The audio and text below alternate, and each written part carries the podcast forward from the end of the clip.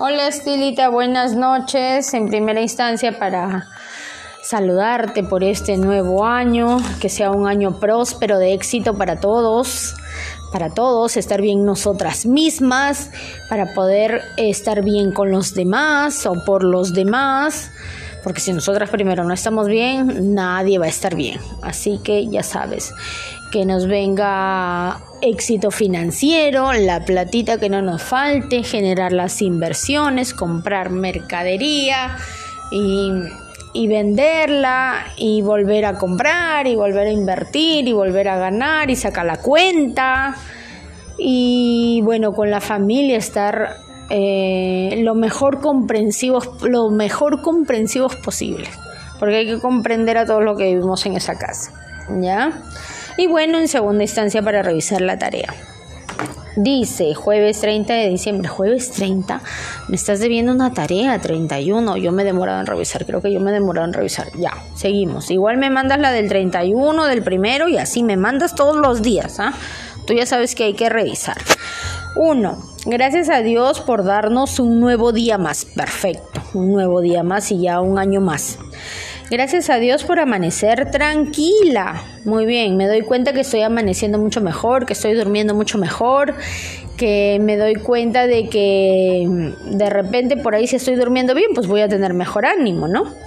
Tres, dice, gracias a Dios por mi salud 4. Gracias a Dios porque amanecí con buen humor. Ahí está, ya ves. Si dormimos tranquilas, si amanecemos tranquilas, si dormimos de corrido nuestras horas bien, sin tomar pastillas, sin estar, sin estar en la pensalona, que el celular, que tanta cosa que pasa, entonces vamos a obtener un buen amanecer con un buen ánimo. Y ese buen ánimo finalmente va a ser como la gripe y la voy a contagiar a todos los que están a mi alrededor y todos van a tener buen ánimo.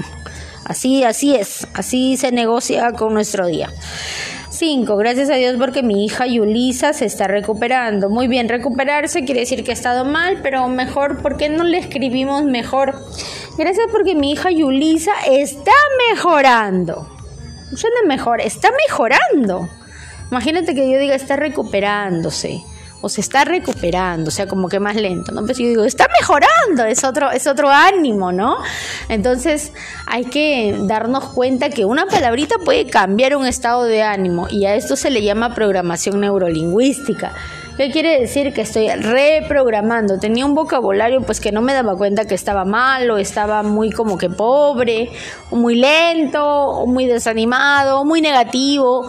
Pero con esta programación neurolingüística me va a hacer eh, generar un cambio radical, ¿no? un cambio total, darme cuenta cómo he estado hablando y cómo quizás debería hablar para mejorar. Aunque está recuperándose, bueno, porque está enfermo y se está recuperando, pero yo creo que la palabrita más acomodada o con más ánimo o la que pues me va a generar la magia, va a ser que está mejorando, ¿no? Imagínate.